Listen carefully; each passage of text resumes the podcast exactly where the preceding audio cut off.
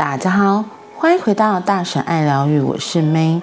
今天最大的秘密，我们要来说的是第五章：从心智中解脱。心智的三种念头，虽然我们的心智由觉知产生，每一样事物都是，但心智不是一个实体或真实的东西，即使它看起来像是。心智不过是一个机械化的活动或过程，很像电脑程式，而就像电脑程式一样，它是重复的。事实上，它重复到只有三种不同的念头。你的心智透过这样的念头在估量，到那里要花两个小时。我一周后要去度假。我订的东西多久才会到？我已经瘦十磅，我没有足够的钱。想着这样的念头时，你的心智正在比较。比起轿车，我更喜欢运动修旅车。我喜欢走路去上班，而不是搭公车。他比我聪明，而且更有天赋。他比我更快升职。我知道，看看他，真希望我拥有他的身材。他已经不是从前的他了。另外，你的心智不断在描述事物，仿佛你看不见一样。但是，不用心智一直解脱，你就能非常清楚的看见你人生中发生的事。事实上，就是那个喋喋不休，让你无法看到这个世界真实的模样。我们的注意力大部分集中在思考，我们被困在自己做的诠释中，错失了生活的丰满。当你的心智在描述某件事情时，它是在讲一个故事，那是对这个世界。和现实的诠释是想象的。心智杜撰的故事有很多是关于你。如果你相信呢，那些故事不只会让你有压力和受苦，还会大大限制你的人生。当你相信一个负面的事物，你的人生就会变成那个故事。你的心智编造一个关于你的。负面故事，你因为相信那个故事而为它增加力量。接着，你的心智把那个故事投射到世界里，让你去经验。心智用这样的念头来做这件事。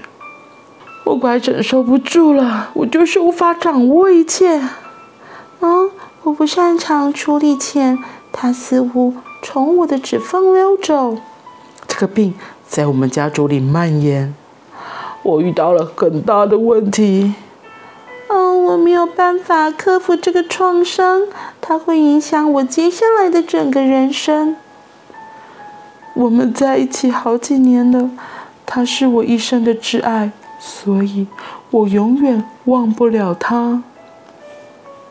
心智说服我们相信的一个最大的谎言，就是我们是身体和心智这个故事。因为我们相信呢，它就变成了我们的经验。我们觉得脆弱，害怕可能会发生在自己或他人身上的事，对生活的种种事件和状况无能为力。如果这样还不够，我们许多人还被身体死去，我们的生命就到达终点的信念烦扰。讽刺的是，真正的你，你真正的所是无限觉知，跟心智告诉你的那个故事完全相反。如果采取心智的运作方式，人早上醒来的第一时间会只有一片沉寂。接下来，心智重新进场，开始运转，说道：“啊，我今天要做什么？我几岁了？我的问题是什么？我该怎么阻止这些事情出错？你完全认同了这个故事，穿上靴子，然后再次出发。心智说服我们的另一个故事，跟时间有关。今天说到心智的三种念头，心智会估量、比较和描述。他就做这三件事，重复不断的做。你自己检视一下，你说的任何话，或是出现的任何念头，那个念头不是心智在估量某件事、比较某件事，就是在描述某件事。估量、比较和描述，我这样听起来就很像，它不是在未来，就是在过去。然后比较少在当下这个状况，比如说他举个例子说，哎，要去哪里要花多久的时间，或是嗯，我前天买的那个衣服什么时候才会到？对，或是比较说，哦，我已经跟之前瘦了十公斤，或是很害怕说，哦，我觉得我没有足够的钱。这些念头就是心智正在比较嘛，对，或是估量什么东西，而且或是在描述某些东西。就是我们的念头常常把我们带离我们现在当下这个状况，让我们常常在想未来，或是想着过去，过去发生了什么事情，然后就纠缠在那里，或是还在担心未来啊，明天不知道会下雨哎，或者是糟糕，我第一次要搭飞机出国，那出国不知道怎么样，完全没有到现在自己的思考里面，而是被。很多个担忧、烦恼给带走了，所以因为这些烦恼、担忧，让我们觉得我们就是那个烦恼、担忧，而失去了自己当下可以掌控的事情的力量。也像他今天最后那一段说的：“心智说服我们相信的最大谎言，就是我们是身体和心智这个故事。”因为我们相信了这个故事，我们相信了我们自己的身体和心智，所以我们过度认同它，所以就好像被下了印记或是心锚一样，就让这个相信的故事会一再重复的发生。我觉得这是一个比较现代很常犯的，像我自己也会会有的这个状况，对。比如说，我们可能心智在讲一件事情的时候，比如说，哦，糟糕，我现在都，比如好，比如说心智就说，哎，你看你都四十几岁了，你老了，然后你知道吗？当你相信你真的老了的念头，哇，你的其实全身的细胞会提醒你，哦，你四十几岁了，你老了，你一定不像十几岁、二十几岁那个样子，所以你的新陈代谢一定就会变慢，你的视力就会。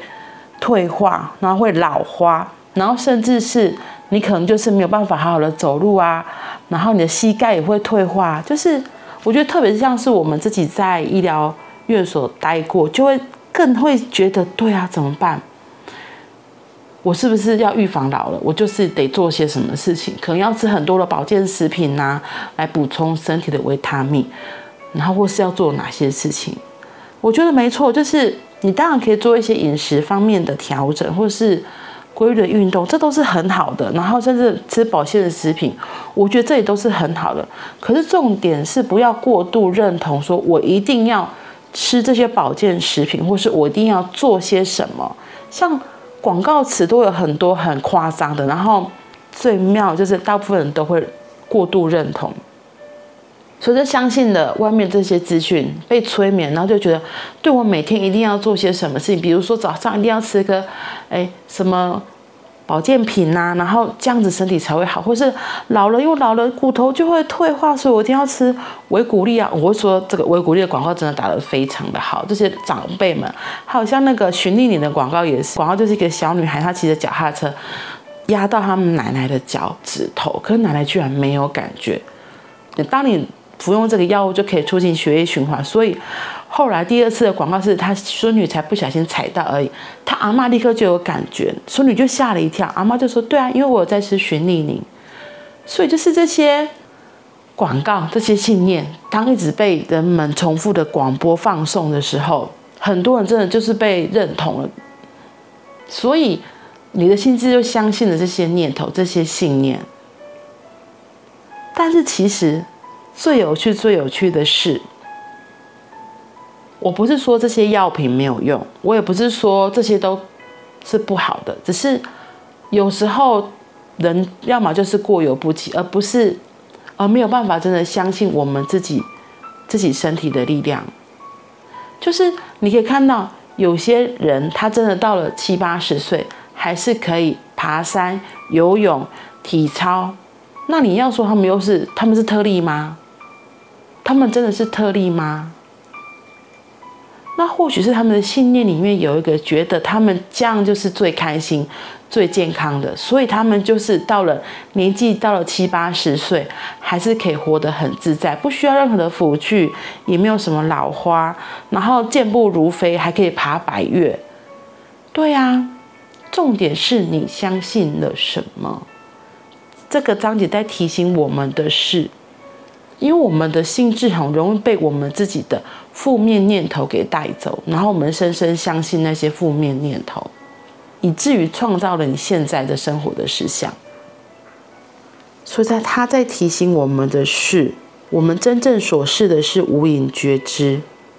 我们可以看到别人发生的故事，我们也可以看到许多生命的提醒。但是要不要百分之百的认同和相信？你要自己有能力去觉知、去判断，而不是照单全收。那照单全收，你可能就会过上你相信那样子的信念的故事。我觉得这个是这个章节在提醒我们的一个重点。好啦，那我们今天就先到这里喽。记得你真正所示的。你真正所示的无限觉知，那是心智告诉你那个故事完全相反的。那我们明天见，拜拜。